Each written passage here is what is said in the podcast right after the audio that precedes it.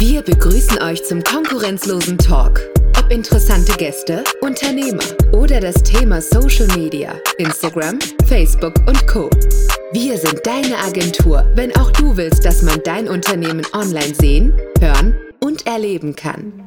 Hallo moin und herzlich willkommen zu einer etwas anderen Folge, dem konkurrenzlosen Talk.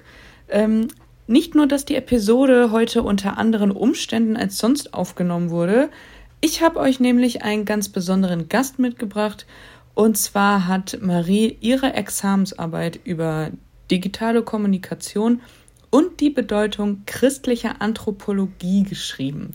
Marie, du bist angehende Pfarrerin, wenn ich das richtig verstanden habe, oder? Ja, genau. Also man sagt im evangelischen Kontext ja eher Pfarrerin, aber so ähnlich, so oder so ähnlich. Und äh, wie wird man Pfarrerin? Was muss man da können und lernen? Ja, kompliziert, ne? Also man denkt immer, es klingt irgendwie so lapidar, man sagt das so daher, aber es ist eigentlich ganz schön, eine ganz schön lange Laufbahn. Also ähm, man fängt an mit einem Studium, also bevor ich das Studium angefangen habe, wusste ich auch gar nicht, dass man Theologie studieren kann. Aber äh, so fängt man an und die Regelstudienzeit sind tatsächlich zwölf Semester. Also je nachdem, ob man dann noch die Sprachen machen muss, so ähm, Latein, Griechisch und Hebräisch, dann kann sich das noch ein bisschen ausdehnen. Und dann macht man ein Examen am Ende, also das, was die Juristen ja auch haben. Ne? Man hat ein Jahr Examensvorbereitungszeit ähm, und dann geht man ins Vikariat. Also ja, das ist so ein bisschen wie das Referendariat bei ähm, bei, bei Lehramt. Und äh, genau, dann ist man irgendwann Pfarrerin, ja. Die Sprachen, die du lernen musst, ne? könnte man die auch quasi im richtigen Leben anwenden oder sind das wirklich die Uraltsprachen, sage ich jetzt mal, die äh, in der Bibel verwendet wurden? Ja, eher so zweiteres, ne? Also Latein, gut, das hat man ja in der Schule auch mal gelernt, ne? Wir lernen dann noch Griechisch und Hebräisch und äh, lerne es aber auch nur schriftlich. Also ähm, sprechen könnte ich es jetzt auch nicht. Ich habe aber neben dem Studium noch ein bisschen Spanisch gemacht. Das könnte ich wiederum anwenden, aber das war nicht Teil von meinem Theologiestudium. Ne? Genau. Und wie kam das überhaupt, dass du das gewählt hast, dieses Studium? Mm, also ich habe eigentlich nach dem Abitur gedacht, ich würde gerne Psychologie machen. Und äh, da war ja der NC so hoch, also Numerus Clausus. Und dann habe ich gedacht, okay, dann machst du so ein Jahr freiwilliges soziales Jahr, macht man ja äh, mittlerweile häufiger. Und das war dann durch Zufall bei der evangelischen Diakonie und durch Zufall auch in so einer Kirchengemeinde. Und ähm, da habe ich dann so ein bisschen mitgearbeitet in der Seniorenarbeit und in der, ähm, in der Jugendarbeit und habe dann festgestellt, dass es doch eigentlich ganz cool ist, einen äh, sozialen Job zu machen, der so vielseitig ist. Also man hat mit der jungen Generation zu tun und gleichzeitig aber auch mit äh, den Menschen in der dritten oder vierten Lebensphase. Und ähm, als dann mir noch gesagt wurde, dass da in dem Bereich dringend Leute gesucht werden, dachte ich, kannst du das ja mal anfangen? Und dann habe ich so die ersten Prüfungen im ersten und zweiten Semester gemacht und dachte so, okay, wenn du die nächste Prüfung noch bestehst, dann machst du weiter. Wenn nicht, dann hörst du auf. Und dann habe ich so eine Prüfung nach der nächsten gemacht und bestanden und irgendwann kannst du dann ja auch nicht mehr aufhören. und so ging es dann weiter. Ne? Du sagst gerade, du äh, arbeitest mit der jungen und der alten Generation. Ähm, mhm. Die junge Generation ist ja viel auf Social Media unterwegs. Also das Leben spielt sich ja eigentlich nur auf Instagram und Co. ab. Mhm. Wie erreicht die Kirche denn oder wie erreicht man die jungen Leute mit religiösen Themen? Mm, also es gibt so ein paar ähm, Projekte schon. Also es, die, die Kirche hat sich natürlich auch immer versucht, irgendwie mit der Zeit zu halten. Und es gab mal ein paar Versuche, sowas wie ähm, das Kircheninfotelefon. Also man hat festgestellt, okay, so junge Leute haben ja irgendwie die, eine gewisse Distanz zum, zu kirchlichen Inhalten aufgebaut, hat dann gedacht, wie können wir das überbrücken und dann hat man so ein Telefon eingerichtet, kostenlos. Ähm, das ist total gefloppt, also es wurde überhaupt nicht angenommen, das gibt's aber immer noch. Ähm, also wenn, wenn man irgendwie mal ein paar Infos braucht oder sich dafür interessiert, kann man da anrufen, findet man auf, ich glaube, www.ekd.de. Ähm, genau, aber abgesehen davon äh, gibt es mittlerweile auch ein paar Formate, sowas wie Chat-Seelsorge, ich glaube seit 2005 schon. Äh, Telefonseelsorge kennt man ja vielleicht auch. Ähm, und auch einige Instagram-Accounts. Also äh, wer Pfarrer aus Plastik noch nicht kennt, da kann man gerne mal vorbeischauen, ich, wenn ich das sagen darf. ja klar, natürlich. Aber man muss auch sagen, ähm, in der Kirche hat man so ein bisschen das Problem, wir haben ja eigentlich einen ganz anderen Fokus. Also es hat ja erst, es, Kirche funktioniert ja auch ohne Digitalität erstmal oder hat lange so funktioniert. Und da fehlt jetzt so ein bisschen die Profession. Also wir haben so ein bisschen so ein Kompetenzdefizit. Man weiß nicht genau, wer soll sich damit beschäftigen, wie und wer soll das finanzieren und so. Vielleicht bräuchten wir auch mal so eine Social-Media-Agentur wie euch, die das da irgendwie für die evangelische Kirche mal einrichten könnte. Kann man mal drüber nachdenken. Ne? ne? Aber wie würde man das Thema Religion denn überhaupt auf Social Media verpacken quasi?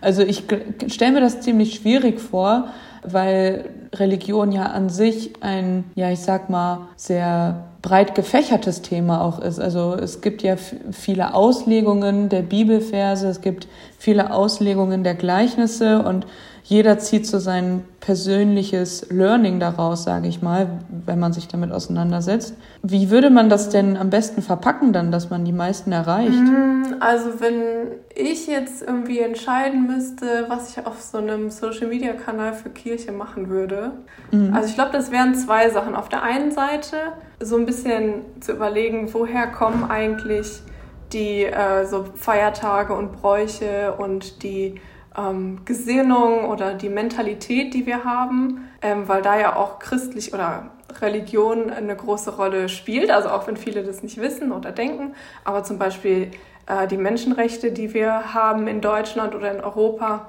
äh, die basieren auf einem christlichen Ursprung. Ne? Das wissen ja viele gar nicht. Sowas, glaube ich, wäre ganz gut. Äh, und dann das Zweite wäre so ein bisschen, was macht Kirche überhaupt? Also wo spielt sie noch eine Rolle oder wo kann sie so im alltäglichen Leben eine Rolle spielen? Ne? Weil du ja gerade sagtest, junge Leute und so, da fragt man sich natürlich, was, was hat Kirche überhaupt mit mir so zu tun oder Religion? Und äh, da darf man nicht vergessen, sowas wie Caritas oder Diakonie oder Brot für die Welt, Malteser, Johanniter, alle diese Sachen, die Wohlfahrt, das sind ja alles Sachen, die kommen aus der Kirche oder sind aus der Kirche entsprungen sozusagen. Und da so ein bisschen aufzuklären. Ne? Ich glaube, das wäre so der Auftrag der Kirche, die, den man wahrnehmen kann.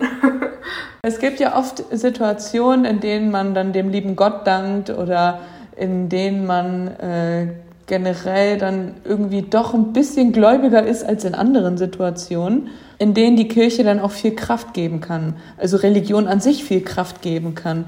Meinst du, das kann man äh, über Instagram und Co, die ja oft nur die Scheinwelt sind, das irgendwie rüberbringen? Mm, ja, also ich glaube, ist ganz interessant die Frage, die du stellst, weil, wie du ja sagst, das ist so eine Art Scheinwelt und äh, man denkt immer, boah, Individualität im, in der aktuellen Welt spielt eine mega große Rolle und jeder kann so sein, wie er will. Aber ich glaube, ehrlich gesagt, dass durch Social Media das Ganze so eingeschränkt wird. Also man glaubt, man ist so voll individuell und ähm, das, das Individuum schlechthin. Und Dabei ist man aber ja trotzdem so in seiner Filterbubble und man kann individuell sein, aber eben nur solange man in diese Bubble oder in dieses Konzept irgendwie noch passt, ne, von schön und toll und ähm, vielleicht auch mit Makeln, aber dann nur zu einem gewissen Grad, ne, sonst macht man sich lächerlich.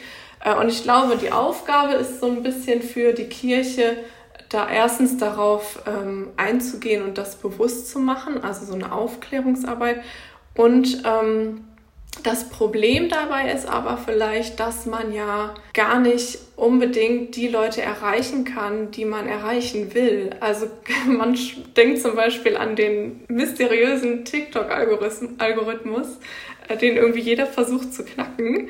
Ähm, und man stelle sich vor, man macht irgendwie so, so ein Seelsorgeangebot und es erreicht niemanden oder es erreicht nicht die, die es erreichen soll. Und das ist, glaube ich, nicht Sinn der Sache. Ne? Aber schön wäre es, wenn es funktioniert. Also wenn du da eine Lösung weißt, dann sag Bescheid. Man kann das ja jetzt auf gar keinen Fall gleichsetzen, was ich jetzt erzähle. Aber auf TikTok sehe ich ganz oft diese ähm, Kartenlegerinnen, die dir dann die Zukunft vorhersagen und sowas.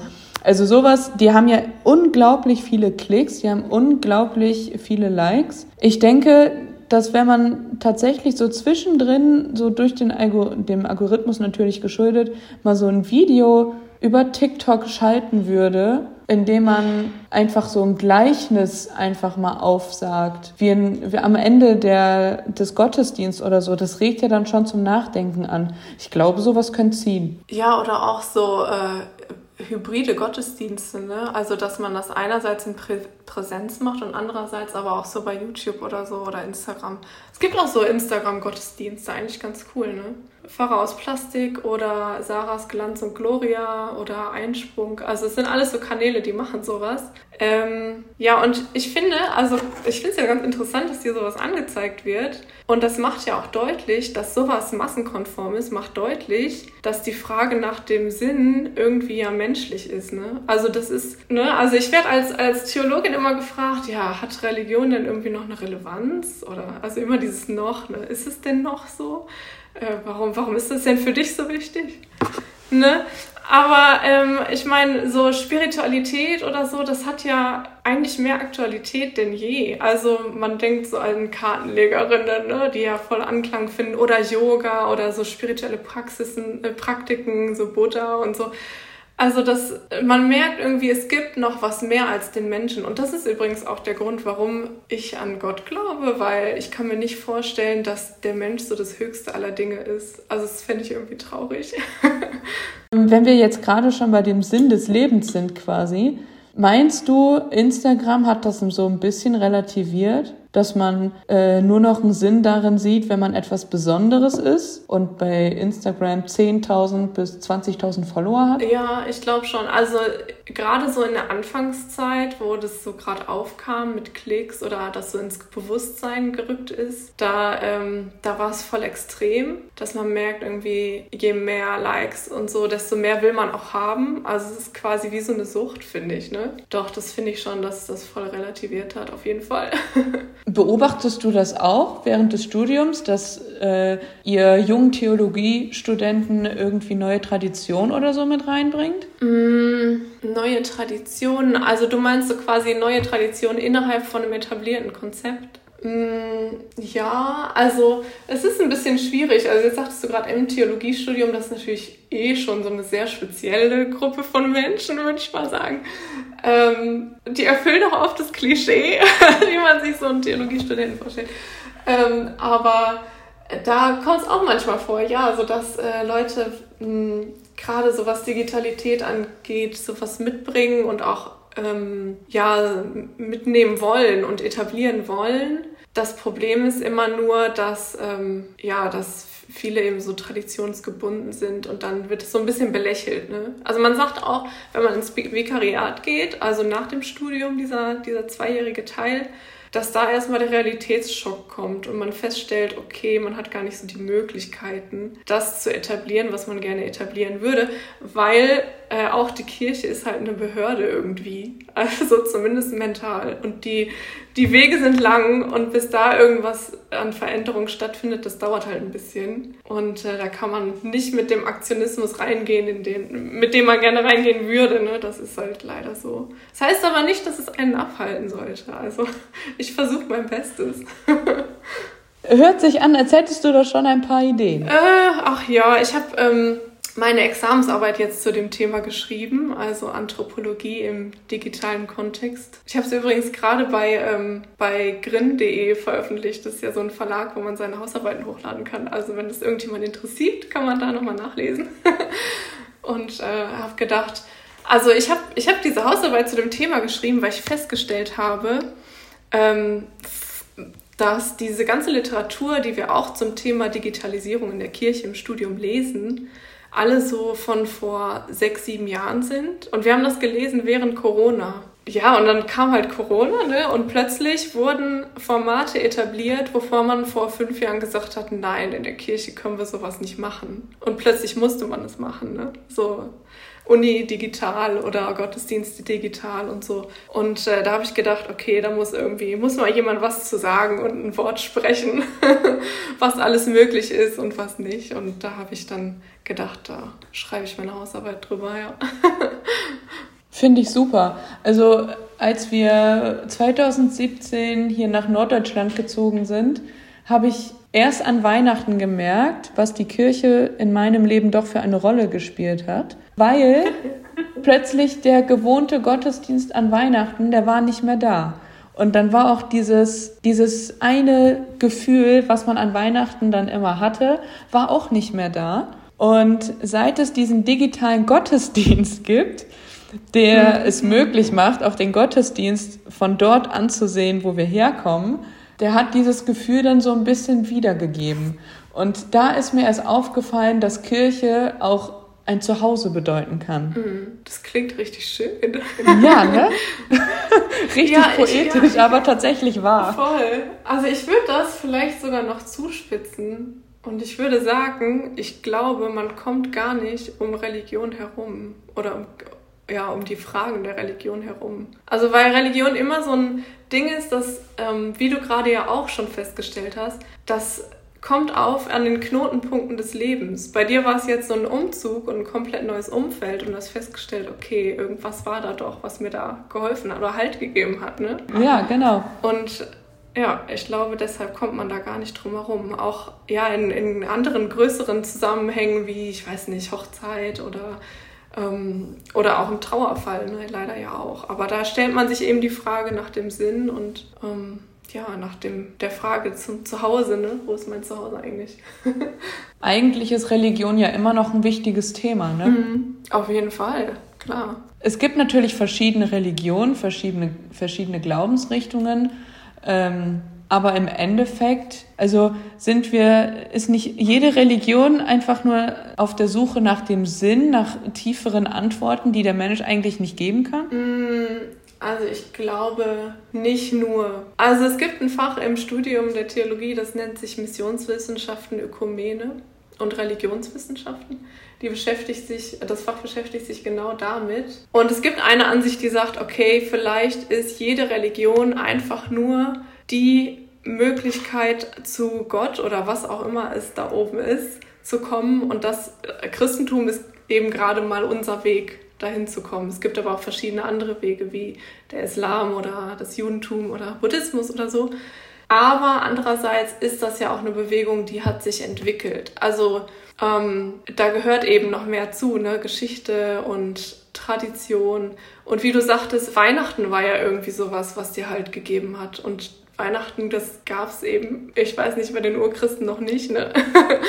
Und das ist eben was, was aus der Tradition entstanden ist. Also äh, das hat zwar ja, verschiedene Seiten, würde ich sagen. Ne? Aber eigentlich kein, kein schlechter Gedanke, ne? dass, dass es so verschiedene Wege gibt, um eben dahin zu finden, zu Gott oder wie auch immer man es nennen möchte. Mutter Natur oder.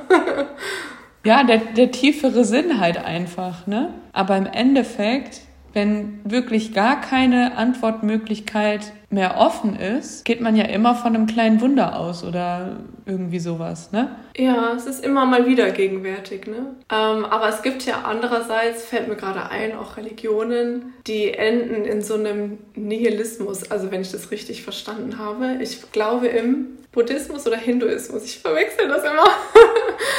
Ähm, da ist es so, dass man die Frage nach dem Sinn des Lebens damit beantwortet ist, äh, damit beantwortet, dass man sagt, okay, eigentlich gibt es keinen Sinn des Lebens und das Beste, was passieren kann, ist, dass du nie wieder aufwachst, ne? Reinkarnation und so und dass, dass du am Ende dann einfach in den tiefen Schlaf des Nichts gelangst. So, das äh, ist dann wieder eine nicht so mutmachende Ansicht, äh, wenn man in so einer Situation, in so einer Krisensituation ist. Aber ich glaube, so fürs Christentum auf jeden Fall, und dafür kann ich ja nur sprechen, und für mich kann ich ja nur sprechen, ist das schon so, wie du sagst, ne? Die Frage nach dem Sinn des Lebens kann man so beantworten, ja. Also wenn man jetzt das Christentum anspricht, katholisch wie evangelisch, dann sind die meisten Leute ja erstmal, ja, mhm. ja, was für ein Quatsch brauche ich nicht. Würdest du sagen, dass Social Media diese, die alten Ansichten oder die Religion so an sich so ein bisschen verdrängt. Also, ja, wie soll ich das beschreiben? Dass das Instagram und Co. die Religion beiseite schieben, dass sie die unwichtig machen. Nein, nein, ich glaube so nicht. Also ich glaube, ehrlich gesagt, da würde sich, ähm, da würde, würden Social Media sich so ein bisschen zu groß machen, größer als sie ist. äh, weil die Frage nach dem Sinn. Also ich glaube, wenn ich mich ernsthaft in so einer Krisensituation fragen würde, was ist der Sinn des Lebens, dann würde ich nicht auf Instagram gehen und gucken. also dann würde ich irgendwie, dann würde ich vielleicht doch eher mal so ein Seelsorgetelefon anrufen oder ja, oder mit Familie sprechen oder ne? ja, also es sind vielleicht zwei unterschiedliche Themen, die da bearbeitet werden. Aber ich finde, also jetzt aus rein persönlicher Sicht, sollte es, sollten es eigentlich viel mehr Leute geben, die auf Instagram religiös unterwegs sind, meiner Meinung nach. Weil es gibt ja so viele unterstützende Inhalte in der Religion und es gibt so viele unglaublich verlorene Menschen in der Welt, die ja doch tagtäglich auf Instagram unterwegs sind. Und ich denke, dass man da eigentlich eine gute Stütze geben könnte. Ja, voll, voll. Also ich glaube, es gibt so, ja, wie ich ja schon sagte, ne, es gibt so Angebote. Nur das Problem ist, glaube ich, dass die Kirche so ein Imageproblem hat. Und wenn man an Kirche denkt, denkt man nicht, oh, ich guck mal bei TikTok oder Instagram oder so, äh, wo ich die Kirche finde. Also die Angebote gibt es auf jeden Fall. Und eigentlich, also ich würde das eigentlich auch gerne machen, so ein, so ein Insta-Kanal zu dem Thema. Das wäre doch mal was. So ein bisschen ja, warum informieren nicht? und da sein. Ne? Einfach präsent sein. Einfach einen Mehrwert in den Postings bieten. Ja, der Mehrwert muss dann aber auch angenommen werden. Ne? Ja, also ich glaube, bei solchen tiefen Fragen ähm, ist immer das Problem, dass man sich selber erstmal eingestehen muss, dass man irgendwie gerade Hilfe such, suchen muss oder suchen sollte oder Hilfe braucht oder für sich braucht. Weißt du, wie ich meine? mhm.